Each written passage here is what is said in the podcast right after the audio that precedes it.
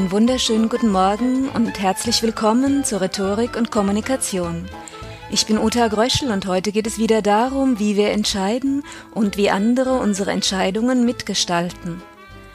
Wer etwas zur Entscheidung stellt, lenkt durch die Art und Weise, wie er seine Frage formuliert, durch die Reihenfolge und das Umfeld, in dem er Gegenstände präsentiert. Ähnlich wie man nicht nicht kommunizieren kann, kann man keine Wahlmöglichkeit geben, ohne sie gleichzeitig zu beeinflussen. Wer Entscheidungen vorfiltert, verbessert seine Chancen auf eine gewünschte Aktion. Das wissen Eltern, die ihre Kleinen nicht etwa fragen, welchen Schlafanzug sie anziehen wollen, sondern nur, ob sie den roten mit den Bällen oder den grünen mit den Sternen lieber haben. Wenn die gut geschulte Kellnerin im Restaurant fragt, Möchten Sie einen kleinen Aperitif, einen Martini vielleicht oder einen Prosecco? Dann entscheiden sich mehr Menschen für einen Appetitanreger, als wenn der Ober sie nur fragt, ob sie sich voran schon mal ein Aperitif gönnen möchten. Noch weniger Kunden gönnen sich ein Startschlückchen, wenn die Bedienung nur kommt und fragt, ob man schon gewählt hat. Gelungenes Entscheidungsdesign spielt auch bei Technik eine große Rolle, und da heißt es dann Benutzerfreundlichkeit. Wenn diese bei den einfachsten Funktionen fehlt, schütteln wir Benutzer verständnislos die hübschen Köpfe. Zweimal im Jahr muss ich in meinem Auto die Uhrzeit umstellen und kann einfach nicht einsehen, dass ich dafür ein Handbuch brauche und wünsche mir, Apple würde Autos bauen.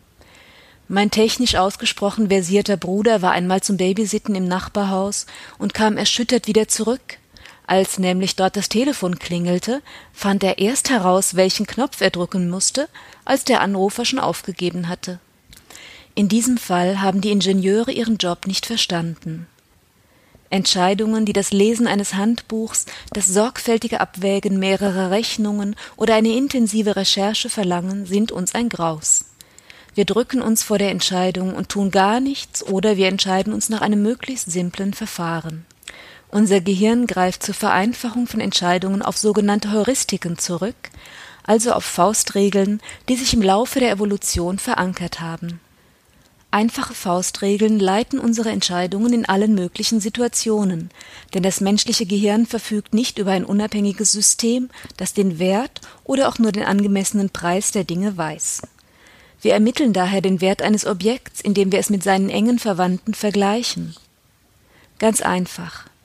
Die Villa Prachtbund und die Villa Knallbund sind in allen möglichen Punkten ähnlich, aber die Villa Prachtbund hat einen deutlich größeren Garten, also mieten wir uns lieber dort ein.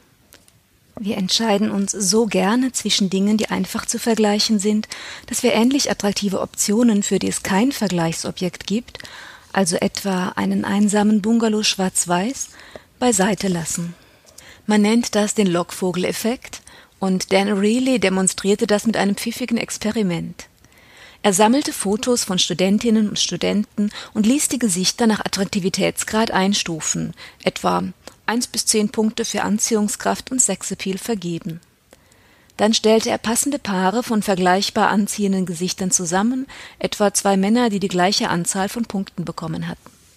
Jetzt ging Areilly voller List und Tücke an den Computer hoffentlich an einen benutzerfreundlichen, und unterzog die Gesichter mit Photoshop einer gemeinen negativen Retusche. Er fertigte also eine weniger attraktive Version der Kandidaten an, indem er etwas Akne hinzupinselte, die Haare ausdünnte oder die Symmetrie des Gesichts veränderte. Danach stellte er jeweils drei Bilder zusammen. Zwei gleich attraktive Originalstudenten und von einem der beiden die leicht verunstaltete Version. Diese drei Bilder legte er einer Reihe von Versuchspersonen vor und fragte, mit welchem der drei Kandidaten sie am ehesten ausgehen würden. Siehe da, in gut 75 Prozent der Fälle fiel die Entscheidung für den Kandidaten, von dem in der Auswahl eine negative Vergleichsversion existierte. Der Lockvogel hatte seine Schuldigkeit getan. Menschen wissen eben oft nicht, was sie wollen, bis sie es in einen Zusammenhang stellen können und kluge Verkäufer schaffen ein einfaches Vergleichsumfeld mit einer eindeutig schlechteren, einer definitiv extravaganten und einer freundlichen mittleren Version. Eine Luxusvariante im Geschäft kann ein reguläres Produkt deutlich attraktiver machen. Das zeigt auch die Auswahl in vielen Fahrradgeschäften. Ein extra teures Edelfahrrad kreiert für die schon teuren Standardfahrräder die erlaubte Kategorie mittlere Preislage. Für die Höchstpreisgeräte gibt es selten Kunden, aber sie lassen die Produkte, die verkauft werden sollen, vernünftig und verlockend aussehen und vereinfachen so die Entscheidung. O'Reilly nennt einen weiteren höchst wirksamen Entscheidungsauslöser das magische Gratisgeschenk, kostenlos und umsonst, das als emotionaler Motivator funktioniert, weil eine Gratisgabe eindeutig keinerlei Verlustrisiko enthält und entsprechend die inneren Hemmschwellen senkt. Ein einprägsames Beispiel ist der Gratisversand bei Amazon. Wenn die Lieferung ab einem Einkauf von 20 Euro versandkostenfrei erfolgt, fügen unzählige Kunden, die ursprünglich nur ein Produkt für unter 20 Euro kaufen wollten, dem Warenkorb einen zusätzlichen Artikel hinzu, der sie in die Gratisversandzone hieft. Und Amazon freut sich über den Extraumsatz. So weit, so gut.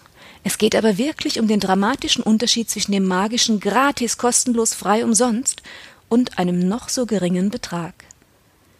Bei Amazon in Frankreich gab es zuerst nicht den Gratisversand, sondern nur eine Verbilligung der Pauschale auf genau einen einsamen Franc. Aber kaum jemand fand das so erstrebenswert, dass er seinen Einkaufswagen zusätzlich füllte. Erst als auch in Frankreich auf Gratisversand umgestellt wurde, stieg die Zahl der Zusatzkäufe auf das Niveau der anderen Länder. Eine weitere Entscheidungsgestaltung ist der richtige Ausgangsrahmen wobei man es ausnutzt, dass Menschen es hassen, etwas aufzugeben, das sie schon für sich abgespeichert hatten. Jochen Metzger zitiert in der Psychologie heute ein Experiment, bei dem ein Autoverkäufer seinen Kunden möglichst viele Extras angedeihen lassen sollte. Einmal machte der dem Kunden ein Startangebot mit einem Grundpreis und verlangte für jedes zusätzliche Extra einen Aufschlag. Ein anderes Mal unterbreitete er ein Startangebot mit allen Extras inklusive und der Kunde musste dann entscheiden, welche Extras er streichen und so seinen Kaufpreis verringern wollte.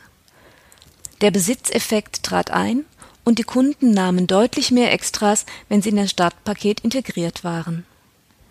Soweit zum Thema Entscheidungsdesign. Um Fehleinschätzungen und Denkfallen geht es dann im nächsten Podcast. In diesem Sinne auf Wiederhören, alles Gute und eine schöne Woche.